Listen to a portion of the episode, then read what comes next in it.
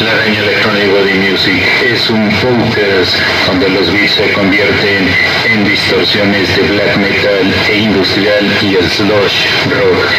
En la voz de Daniel Shifter, La Araña Electronic Body Music, donde los beats se convierten en distorsiones. Hola, ¿qué tal amigos y amigas? ¿Cómo están? Yo soy Daniel Shifter, qué bueno que nos están acompañando. Estamos a través de la Araña FM Año Negro. Gracias por estarnos escuchando en este podcast. Hoy tuvimos una entrevista completamente en vivo.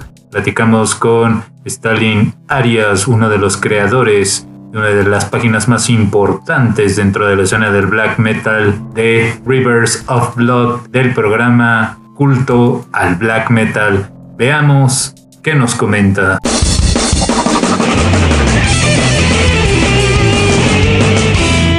La entrevista en La Araña FM. Estás escuchando La Araña FM.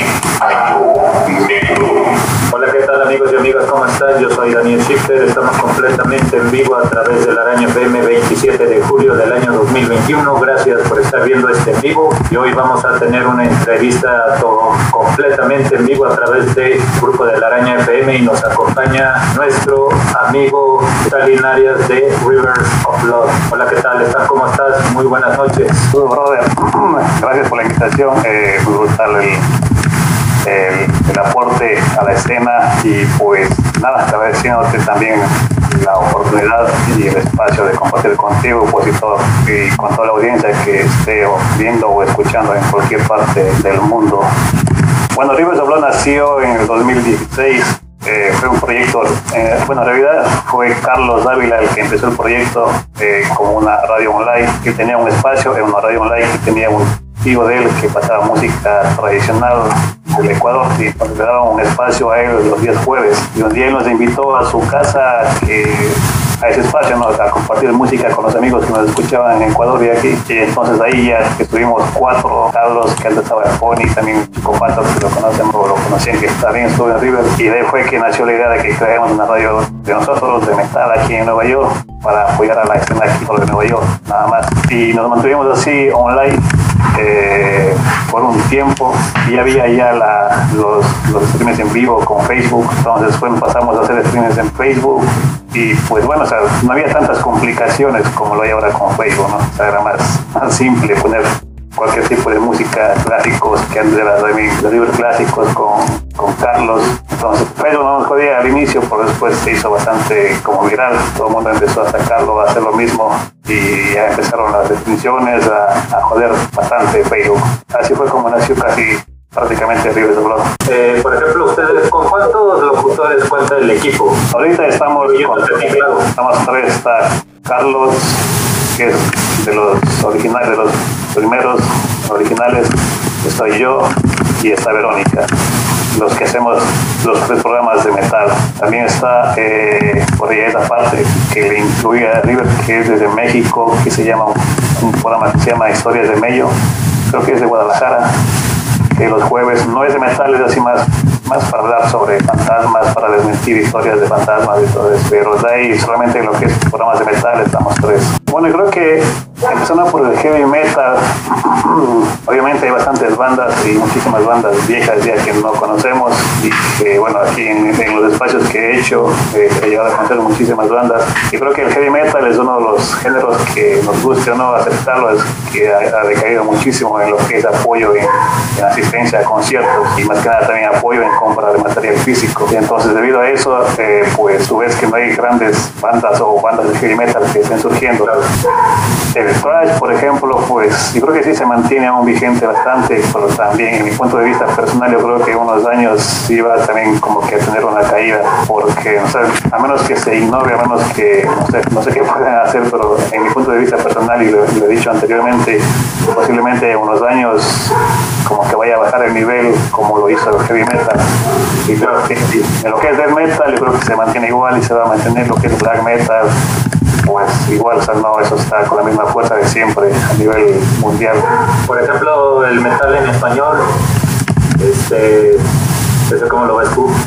Yo la verdad lo veo bastante fuerte, bueno, en especial a lo que me dedico yo, lo que es el black metal, la transmitir black metal, lo veo bastante fuerte, más sólido, eh, la verdad, eh, en el espacio que hago de, de culto black metal, pues estado apoyando bastante lo que es el metal latinoamericano. Eh, sea inglés o español. Antes, antes me dedicaba casi completo, o sea, no, no, había, no había preferencia ni para, ni para América Latina, ni para Estados Unidos, ni para Europa. Era todo parejo, porque últimamente me dediqué un poquito más a lo que es eh, black metal latinoamericano y pues creo que sí, en español es, es está tomando bastante fuerza. Eh, obviamente es recomendable que, que, sea en inglés ¿no? para que sea música que se pueda exportar aquí a Estados Unidos y a Europa. Pero pues ya, ya depende de las bandas. Pero creo que sí, se ha fortalecido y no, no creo que esté decayendo para nada. Dentro de tu programa de Rivers of Love que se transmite los domingos, ¿tú cómo ves la, la escena del, black metal en español? Porque sé que pones mucho black metal, de, digo, de todo el mundo, lo sé, pero sí he visto que, por ejemplo, si tocas como de black metal de Ecuador, de Colombia, creo que esa escena está completamente fuerte, ¿no? ¿O tú cómo la ves? Bueno, no podría hablar de cómo es en cada país, ya que no estoy allá, eh, pero y creo que el país más sólido es, el, es, Colombia, sin duda alguna. Colombia, lo que es black metal, o sea, bueno, casi en todos los géneros, Colombia, para mi punto de vista, es el país que más sobresale eh, en el apoyo de los fans a, la escena metalera, sea black metal o otro género. México, realmente México, eh, sí conozco bandas, pero lo que es black metal no te podría decir cómo es la escena allá, porque no, no, no he visto casi muchos conciertos de black metal online ni, gente compartiendo mucho. Sí hay obviamente, conozco bandas como te digo bastantes, pero no, sea, no se ve el movimiento que se ve en Colombia. En Ecuador, por ejemplo, eh, soy de allá y de lo que sé, pues tampoco hay mucho movimiento en asistencia de, la, de las personas a los, a los conciertos. De, de, bandas actuales dentro de la escena del black metal, ¿cuál es una de las, de, bueno, de, la, de las cinco favoritas tuyas que, que me puedas recomendar? Bueno, casi favoritas no tengo. Una banda que sí me gusta bastante de México, que es de Lucifer Rights, que es para mí una, una belleza de banda, una brutalidad, tiene un split con, con Esquiga, que también es otra muy buena banda de México. Eh, hay, un, bueno, hay un montón de bandas. También está esta, esta otra banda que pienso sacar un cassette también es de México, que es Crodón, creo que es algo así. De Colombia, uh, de Colombia también hay un montón. Por ejemplo, Nevirus, que ya no puedo poner Nevirus porque nos jode Facebook. Está también Luciferian de Colombia está Infernal de Colombia, está eh, ahí esta banda. Domingo también pidieron una banda muy buena de Colombia, no me acuerdo su nombre, que me gustó bastante. De Colombia, de Ecuador está por ejemplo la banda que saqué el, el, el tape hace poquito, está a la venta aún, de, de Seacularia, la Legión también de, de Ecuador. De, eh, de España también estoy sacando un tape de una banda muy buena que es pronto va a salir a la venta. Eh, Canadá también hay otra banda muy buena que estoy sacando que se llama Nalcer. Wow. Entonces, así, bandas ahí. O sea, no digo que tengo favoritas sí, porque hay un montón para, para ponerles en la lista. Oye, y este, ¿y dónde pueden escuchar este Rivers of Love? ¿Qué día sale? Digo, nada más para que la gente sepa, para que te sigan. Bueno, empezamos el domingo, que es con el programa del culto al black metal, que es lo hago yo todos los domingos a las 10 de la noche, hora de, de Nueva York, 9 de la noche en México, Colombia, Ecuador, Perú. Eh, ahí los martes, los martes está Carlos con Redemption, que es eh, 10 bien, la meta depresivo. Eh, los miércoles que está Verónica, que es Ruta Nocturna, que es Heavy Power Metal. Los jueves, eh, normalmente, usualmente hacía antes No Fucking Rules, que era un programa de trash, heavy y death metal. Después de fue aquí en Torre Verónica, se quedó con trash y death. Posiblemente lo vuelva a hacer, ya que muchas bandas que están pidiendo que pase su música y no hay, no hay un espacio para ellos. Y bueno, adelante.